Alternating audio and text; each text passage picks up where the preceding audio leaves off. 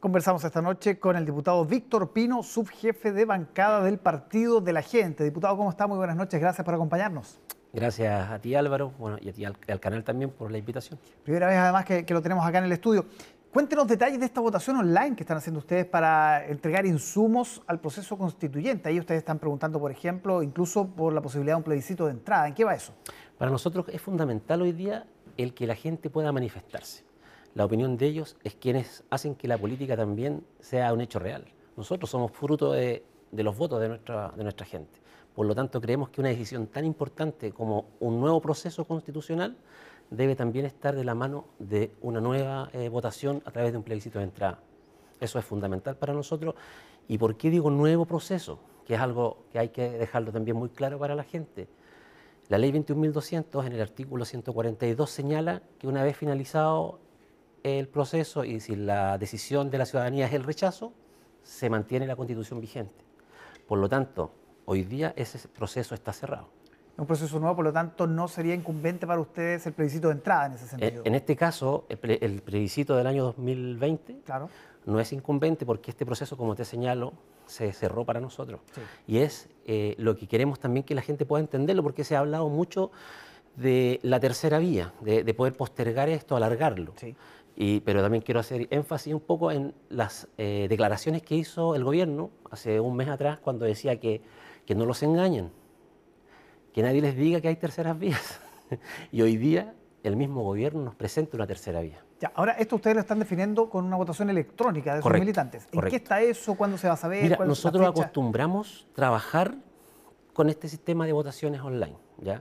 La elección de candidatos en su momento también fue de la misma forma, la ratificación de las directivas nacionales también lo hemos hecho a través de la votación online y creemos que es fundamental que nuestros adherentes o militantes puedan ser partícipes de las decisiones importantes que debemos tomar.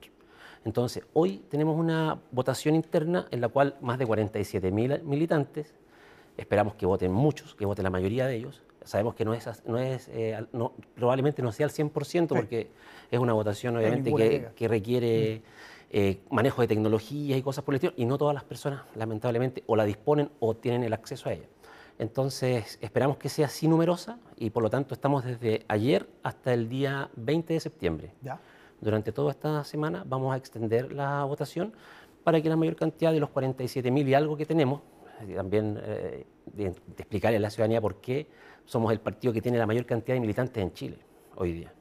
Sí, ahora, em, eso va a ser el, por ejemplo, si la mayoría dice no, no queremos plebiscito de entrada, ustedes van a, digamos, a subir eso. Nosotros lo que vamos a hacer, una vez que tengamos la respuesta, Vamos a conversar después con el Consejo, el Comité Político, con el Consejo General y tenemos que seguir con la otra parte de la institucionalidad también para decir esto es lo que nuestras bases nos están presentando y por lo tanto tenemos que ratificar y tomar las decisiones que corresponden para seguir avanzando. Ya. Y está preguntando por plebiscito de entrada y por qué más. Estamos preguntando por un plebiscito de entrada, pero lo más importante es por las fórmulas de una nueva constitución. Ya. Porque para nosotros es fundamental eh, seguir con esto. O sea, creemos que es importantísimo lo que se dijo durante la campaña por el rechazo, de la cual nosotros participamos, que queríamos una constitución para la gente y por la gente. Entonces, eso hoy día, eh, como te señalé recién, es un nuevo proceso.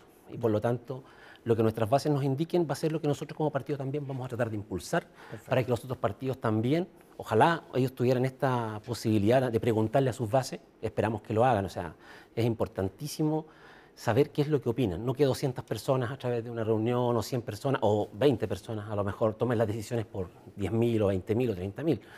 Yo creo que eso es el camino que hoy día la democracia nos pide. Y si, ok, gana la posibilidad de un plebiscito de entrada, van a preguntar también por qué tipo de convención quieren los militantes del Partido de la Gente. Correcto, que si queremos convención constituyente como la que tuvimos, quizás podamos tener un comité de expertos y expertas o un comité mixto entre expertos y expertas y parte del Congreso como señalamos, sabemos que hay un Congreso nuevo, 96 diputados nuevos, por ejemplo.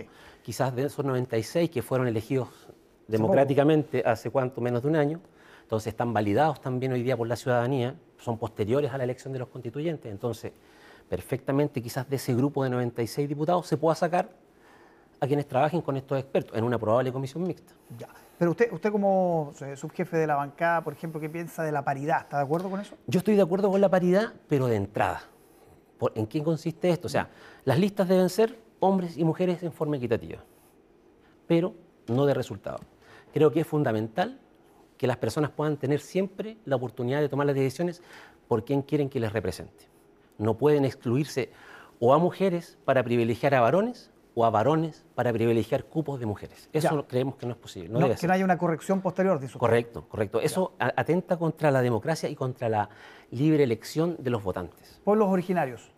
Yo creo que los pueblos originarios tienen que ser reconocidos, ellos merecen el respeto, obviamente por todas las cosas que sabemos que han pasado durante estos siglos, pero es importante también no hacer diferencias entre los chilenos y chilenas.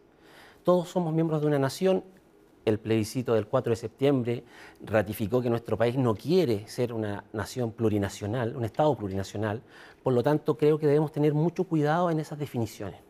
Y es parte también de las conversiones técnicas que vamos a tener que ir desarrollando junto con los otros partidos. Que haya representación, pero que sea proporcional a los votos. Proporcional a los votos, eso es muy importante porque se dio los casos, sabemos que muchos de estos convencionales eh, de pueblos originarios tenían menos votación mm.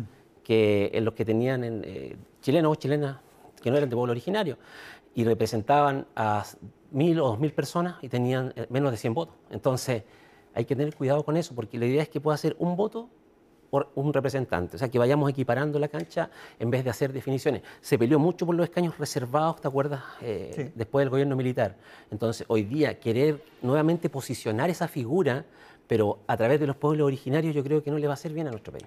Em, independientes, los independientes deben tenerla, yo creo que deben funcionar quizás con las listas de partidos.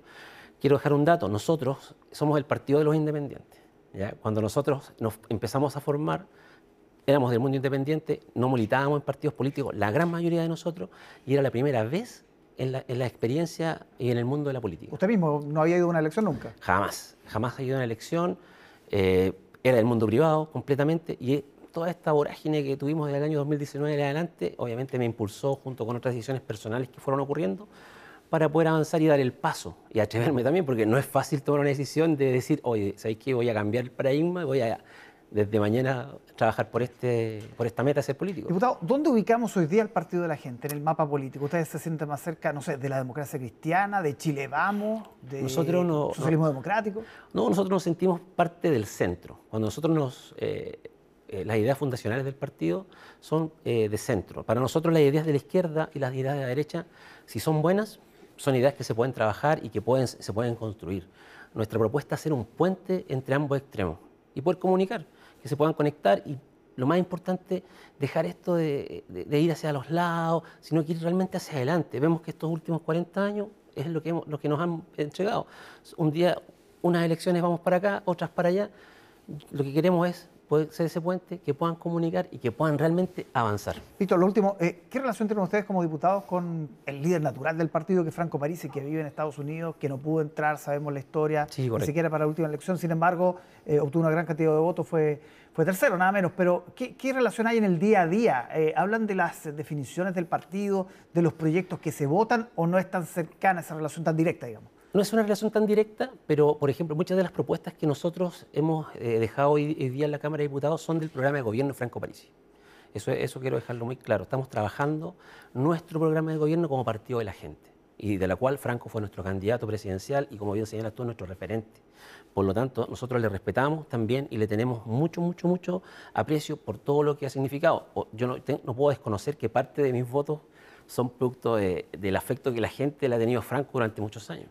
Ya, pero y pensando en el futuro, ¿él debería ser, por ejemplo, el candidato o deberían buscarse nuevos liderazgos? Se tienen que dar las condiciones. Aún faltan tres años y medio para, para poder tener esas definiciones. Yo creo que lo importante es que Franco sigue estando con nosotros en contacto. Tenemos eh, la posibilidad también de, ustedes mismos si quieren, hoy día los martes siempre está saliendo él en, su programa Bad Boys con, con el resto de, de, quienes lo acompañan y está comunicando ideas, que es lo importante. El Partido de la Gente es un, partido de ideas, queremos ser de proposición. Nos han puesto eh, en algún momento en el oficialismo, por ejemplo, con el acuerdo administrativo de principio de año, después nos dicen que somos de extrema derecha, por otro lado, entonces estamos en eso, y eso que es lo único que demuestra que somos un partido de centro. Bien, diputado Víctor Pino, muchísimas gracias por acompañarnos esta noche. Gracias a ti Álvaro. Buenas noches.